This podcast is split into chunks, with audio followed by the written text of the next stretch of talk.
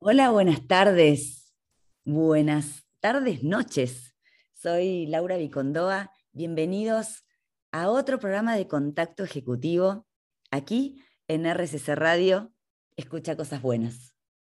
Hoy espero que vengan con ganas justamente de escuchar cosas buenas porque les traje una invitada muy especial, alguien que no solamente tiene mucho que ver con mi vida, sino que también impacta de una manera diferente y transformadora la vida de los demás.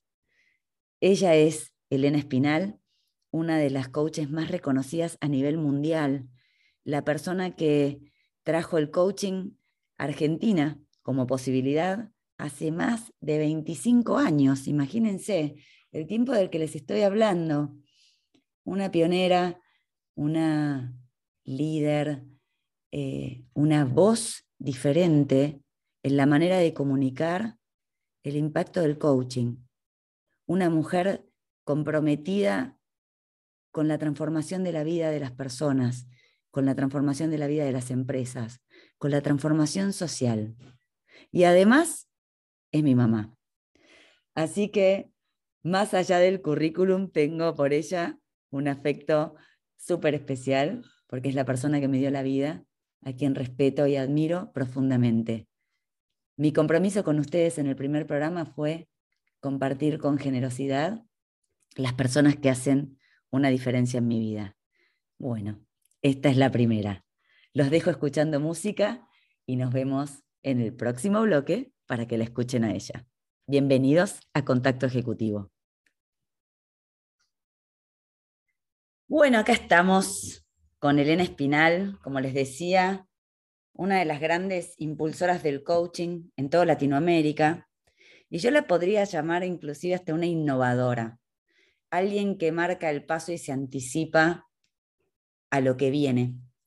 Y es por ahí donde quiero empezar esta entrevista con ella, que aquí está acompañándonos en contacto ejecutivo. Elena, ¿qué estás tramando? ¿Qué viene? Uy, Dios. Hablar de tramar me, me emociona, me da una sensación de, de eso que crece desde abajo, desde lo subversivo, digamos, ¿no? Porque subversivo viene de abajo. Y quisiera, en esta última etapa profesional de mi vida, trabajar en lo que puede ser una contribución social, en el cambio social. Y ya empecé, además de, estudiar mucho. Y creo que tenemos que empezar a tomar conciencia, Laura, de, de que el mundo social que hoy vivimos, la manera de convivir que tenemos los humanos, hoy está enferma.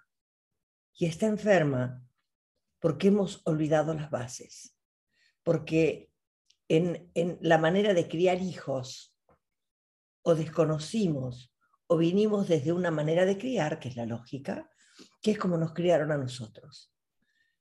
Y que la influencia social ayuda a que nos pase esto que nos pasa. Algo que nos lleva a sentir la anomia, que no tengo nombre frente a los otros, que no me reconocen. En donde, por ejemplo, se usan las redes sociales para mostrar el plato de comida que estoy comiendo, el cuerpo que tengo, las vacaciones que estoy tomando, para ver si de alguna vez, de alguna manera me valoran, en vez de poder usar las redes sociales para comunicarnos socialmente, para darnos la mano, para hacer cosas juntos, para diseñar una manera de vivir juntos, porque aunque querramos y aunque cerremos la puerta de nuestra casa, no estamos solos.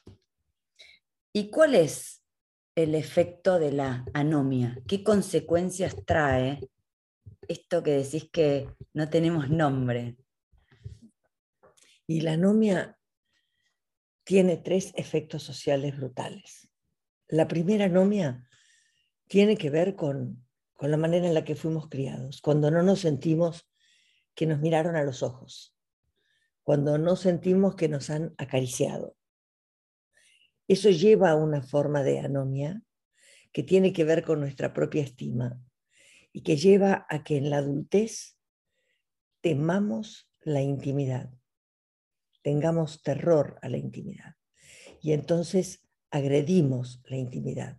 Y ahí aparecen todos las, todas las formas de agresión a la intimidad, desde el abuso, las, todos los abusos sexuales que se te ocurran, la violencia hogareña, eh, la destrucción de los espacios en donde puedo encontrarme con otro desde este lugar de lo que sea, pero no nos quedemos ni en intimidad ni solos. E intimidad no es que miremos una película juntos, no es dos mirando para adelante, es que seamos uno mirando para adelante. Todas esas otras mentiras del compartir podrían formar parte en una forma más leve de haber matado la intimidad. La segunda tiene que ver con cuánto se te valoró para que te atrevas a correr riesgos. ¿Quiénes corren riesgos? Aquellos que desde chiquitos se les dijo, vas a poder. ¿Por qué no vas a probar? Porque lo importante no es que lo hagas, es que intentes hacerlo, que vayas por eso. Cuando eso no pasa, y el mensaje es, sin mí no vas a poder. Sin mí no vas a crecer. Sin mí no vas a tener lo que quieras tener. Eso solo define la anomia. Eso solo te transforma en un borrego. Eso solo te transforma en, un, en una persona que lo único que le queda es vivir en la sensación de que no sirve, en la destrucción personal esa persona no le queda más remedio que primero resignarse, pero después tiene que responder con odio.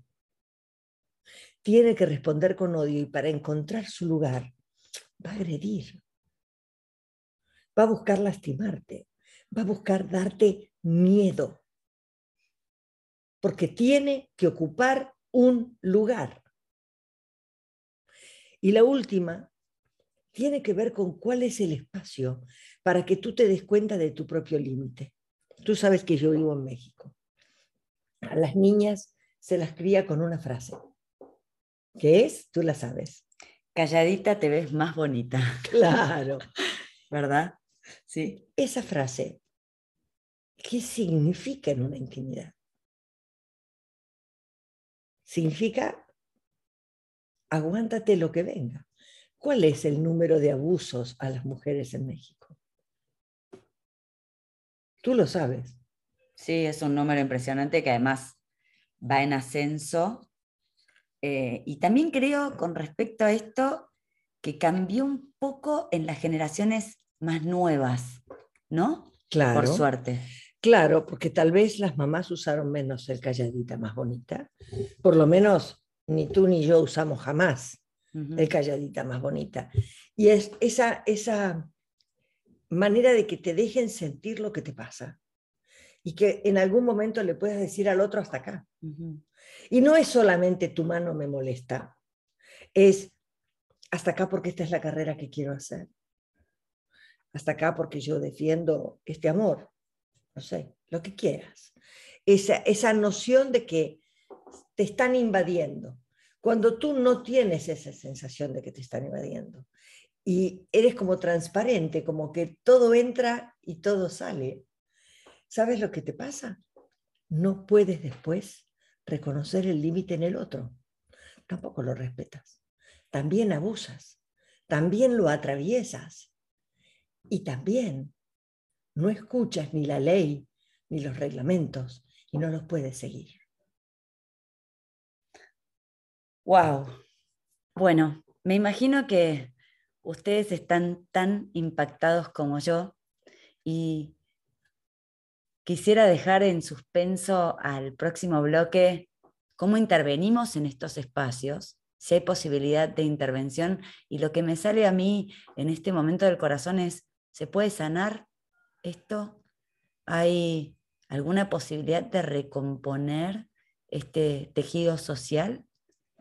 Los dejo con un poco de música aquí en Contacto Ejecutivo, en RSS Radio. Escucha cosas buenas. Continuamos en contacto ejecutivo. Soy Laura Vicondoa y estoy conversando con Elena Espinal. El impacto de la transformación social, del dolor social, de la anomia social. ¿Y cómo, cómo podemos hacer nosotros, te preguntaría Elena, para lidiar con el dolor que nos produce este tema? ¿Cómo contribuir humanamente, de manera solidaria a la dignidad de estas personas, ¿no? Porque creo que hay una diferencia entre ser solidario desde la lástima y ser solidario desde la dignidad, desde apostar por la valía del otro, por, por la singularidad del otro. ¿Cómo hacemos, Elena? Y ojalá, mira, los cómo tú sabes, lo que son, son eh, por lo cual yo no tengo cómo, pero, pero te puedo dar algunas ideas. Uno es el trabajo personal. Yo creo que aquí hay un trabajo personal grande para hacer, sobre todo cuando entras a, a mirar mundos, mundos sociales, en donde es A o B, blanco o negro, a favor o en contra, donde se alimenta ese discurso desde un lugar de yo gobierno para defender a estos contra estos, yo uso el poder para esto, ¿no? Eso solo pone a unos en un, en un lugar de no se puede. Entonces, a mí me parece que, que lo primero que hay que hacer es el trabajo personal.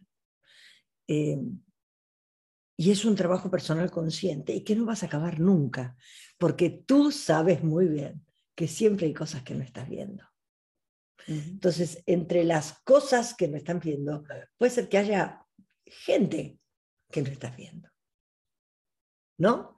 Entonces, creo que, que hay un aspecto ahí a, ver, a mirar que es personal. La segunda es, casi te diría, en tu, en tu red de intervención, en tus contactos y los contactos de tus contactos. Y ahí se puede empezar un trabajo. Desde tus hijos, por ejemplo, alentándolos a correr riesgos, acompañándolos en el riesgo y mirándolos a los ojos y enseñándoles a respetarse. ¿No?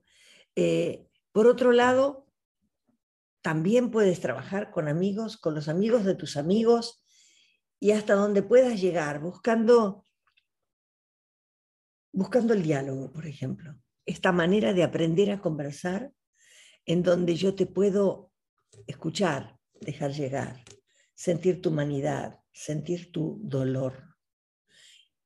Y sentir tu dolor, como vuelvo a decirte, no significa yo te lo compro, te lo acepto y en consecuencia me transformaste a mí. No, no, transformamos nuestra relación. Creamos intimidad y puedo asistir en sanar tu manera de sentir la intimidad. Y la tercera forma es más grande. Eh, yo tengo el, honor de, estar trabajando en este momento en México con esto. Y lo estoy haciendo a través de una asociación social. Eh, yo no sé en cuántos lados, pero es, fundamental empezar a hacerlo.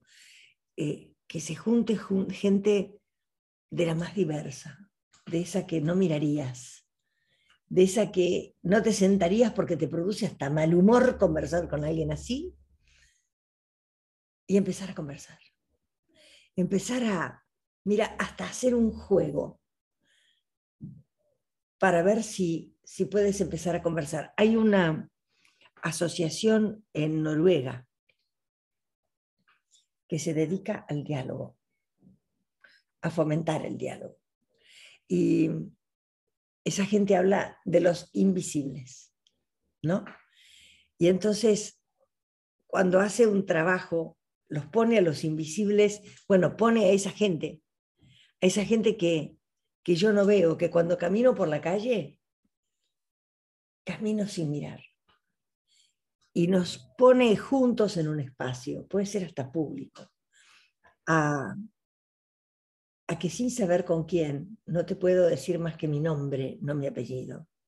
No puedo decirte de qué trabajo. No puedo decirte de qué trabajo mi papá. No te puedo decir mi filiación política. Pero sí te puedo decir quién soy, sin hablar de ninguna de esas cosas. Y empiezas a sentir el decir, a ver, si yo no digo que soy coach, ¿quién soy? Si yo no digo que soy hija de, ¿quién soy? Si yo no digo dónde vivo, ¿quién soy?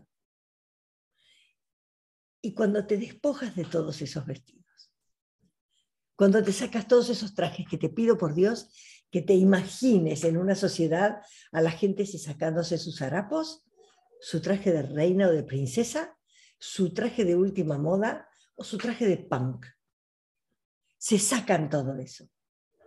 Y lo que pueden hablar es de quién son por su manera de mirar el mundo, por sus dolores, por, por su alma. Mm. Ese es un comienzo, ¿sabes? Y junto a ese, ojalá en estos programas que, por lo menos en este que estamos haciendo nosotros, hemos creado una serie de maneras de hacer que esta gente de a poco empiece a encontrarse, de a poco empiece a conversar.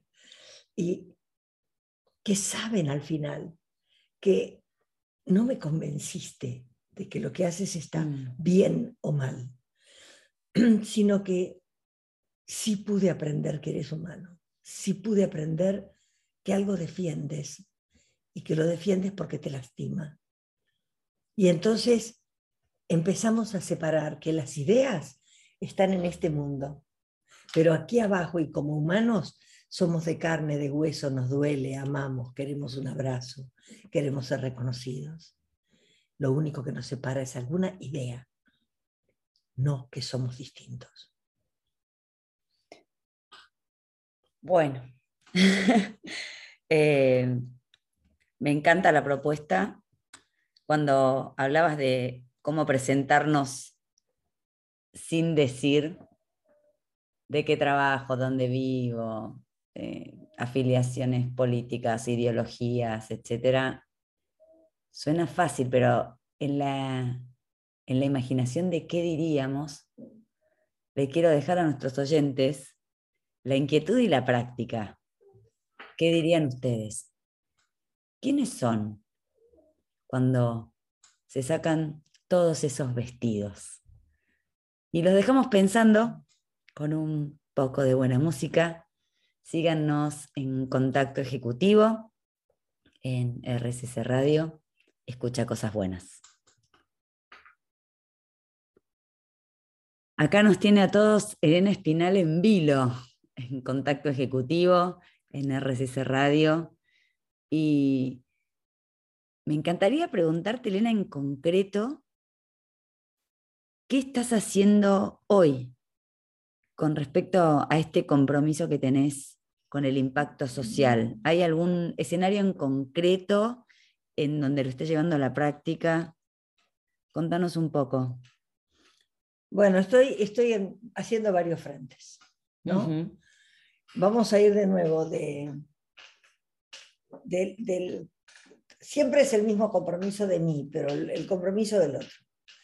Eh, desde un compromiso menor, menos exigente, eh, tenemos un programa con Juan Vera, que es un, un, coach dedicado a la política, tal vez el coach político más importante del hispano. Lo vamos a invitar a Juan. Creo que te lo tienen Lo vamos a invitar, lo vamos a invitar. Sí. Eh, con él tenemos un programa que se llama Motivos para la Esperanza que es un programa gratuito al que puede entrar cualquiera. La manera de inscribirse es un grupo cerrado de Facebook. Hay que meterse en Facebook. ¿A dónde, Elena, específicamente? Buscar en Facebook Motivos para la Esperanza y, entrar ahí. ¿Por qué? Porque la esperanza es algo que nos puede unir. En la desesperanza no hay razón para vivir, ¿sabes? No hay una visión de futuro. Y la esperanza no tiene que ver con el objetivo ni con la visión, porque el objetivo o la visión tú sientes tu poder personal para lograrlo. En la esperanza está la humildad de saber que, que lo que puede, de lo que está ocurriendo te puedes meter en lo que te puedes meter, pero te da la fuerza para seguir actuando y te da la fuerza de imaginar que lo que va a venir algo bueno tiene. Entonces, yo creo que eso de, vivir en la esperanza es un regalo que nos han hecho para los momentos difíciles. Mm. Y con Juan hemos hecho algo hermoso, hemos invitado gente increíble y mucha gente común, ¿sabes? El último invitado fue Julio Laya, que es un coach muy importante que nos vino a contar de su fundación y de cómo está trabajando. En la anterior vino un preso de la cárcel de Batán de Argentina. En la anterior vino un topo. Los topos son estos, estas personas que se dedican a rescatar gente en los terremotos y en los grandes derrumbes y accidentes que arriesgan su vida por buscar a otros. Y recuerdo una pregunta que le hice y le dije, y me imagino que debes quedar en una relación de agradecimiento y de intimidad o de cercanía con aquellos que salvaste. Y dijo, no. Es parte de nuestro trabajo desaparecer. Porque si seguimos cerca, le seguimos recordando el momento de dolor. Entonces, mira, Laura, es tanto lo que aprendo con eso, con ese programa. También vino alguien que tú conoces, que es Carmen Mondragón, una pintora mexicana que, que tiene un gran compromiso social. Y fue enseñarle a pintar a, a niños de un pueblito de Quintana Roo. Y una señora se asomó y le dijo, no me pintas el frente de la casa, casas muy humildes, todo el pueblo no me pintas el frente de la casa. Y ella le dijo, sí, claro, lo voy a hacer con su hijo. Cuénteme la historia de su familia. Y pintaron la historia de la familia. Y después viene la de al lado y la de al lado y la de al lado. Y hoy es un lugar turístico al que todo el mundo va. Cuando llega sobre todo en barcos a Chetumal, en barcos travesía, van a visitar este pueblo donde todas las casas tienen la historia familiar pintada en el frente de su casa. Bueno, y como es, hemos tenido visitas increíbles, una médica maravillosa chilena que estuvo en Médicos Sin Fronteras en el África, ayudando a parir a mujeres. Bueno, hay tanta gente haciendo esto de lo que estamos hablando, en su medida y en su posibilidad, que es algo extraordinario. Entonces ahí tienes una cosa, por ejemplo, estamos haciendo motivos para la esperanza.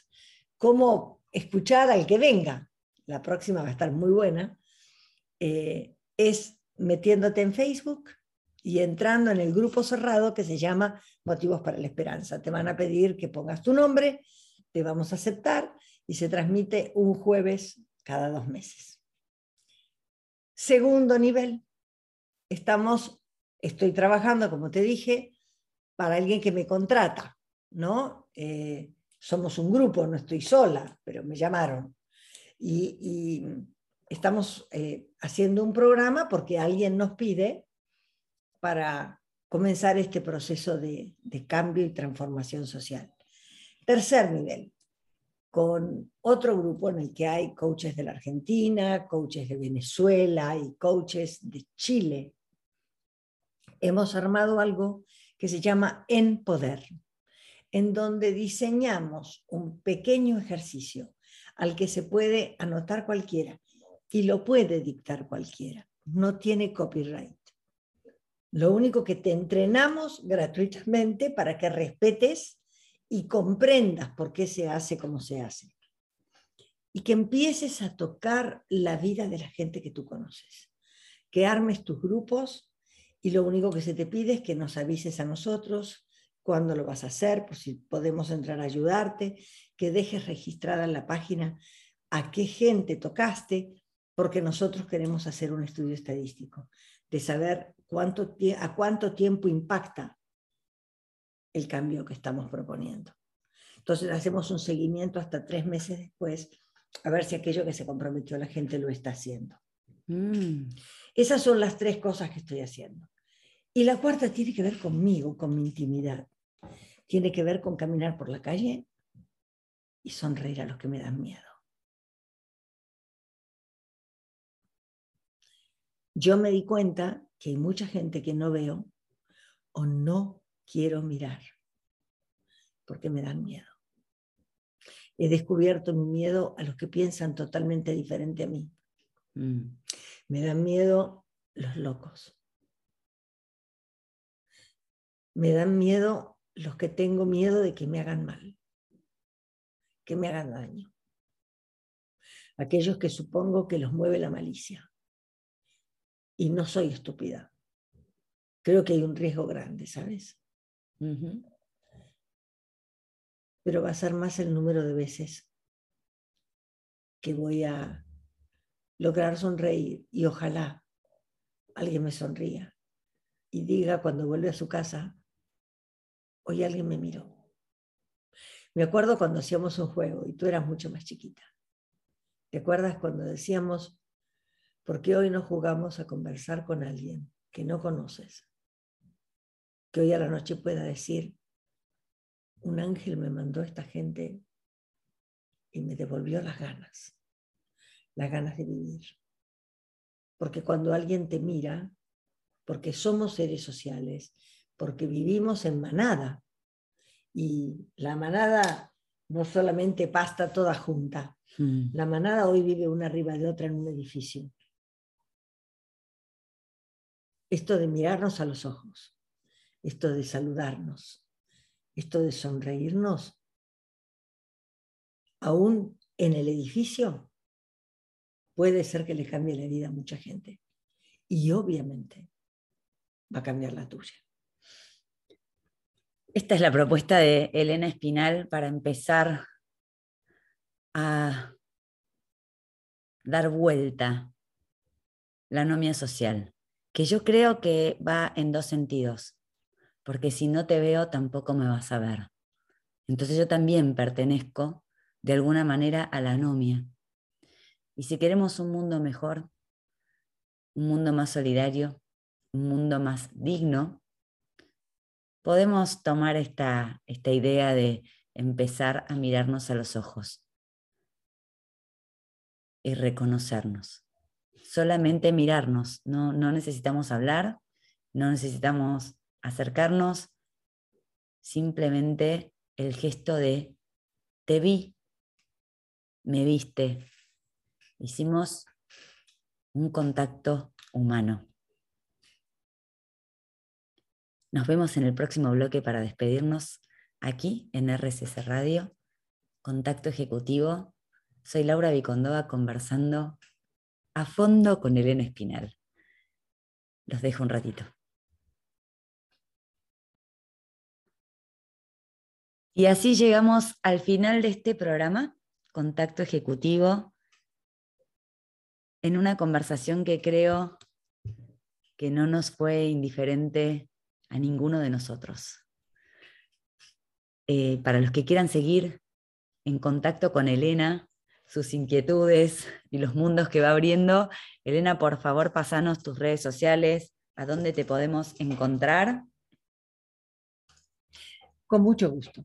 En LinkedIn con mi, nombre, Elena Espinal. En Facebook con mi nombre. Tengo una fanpage Así que ahí me pueden encontrar. Y también les puedo dejar mi email, que es espinal, o sea, dos veces la E de Elena, Elena Espinal, arroba team de equipo, o sea, TEAM, guion medio, power de poder, team guion medio power, punto com, punto mx. E espinal, arroba team guion medio power, .com.mx. Así es. Muy bien. Bueno, de mi parte, compartirles nuevamente las redes de RCC Radio en Instagram y en Twitter, arroba RSC Radio, hashtag escucha cosas buenas. Y en mis redes ya saben, arroba Laura Vicondoa, puede ser para LinkedIn o Instagram. Y bueno, Elena, gracias Gracias por esta oportunidad de escucharte. Un gusto inmenso y un honor que el segundo programa de Laura Vicondoa me haya elegido y me haya permitido conversar con ella. Así es. Bueno, para todos, una hermosa noche, que descansen y nos vemos la semana que viene aquí en Contacto Ejecutivo. Hasta luego.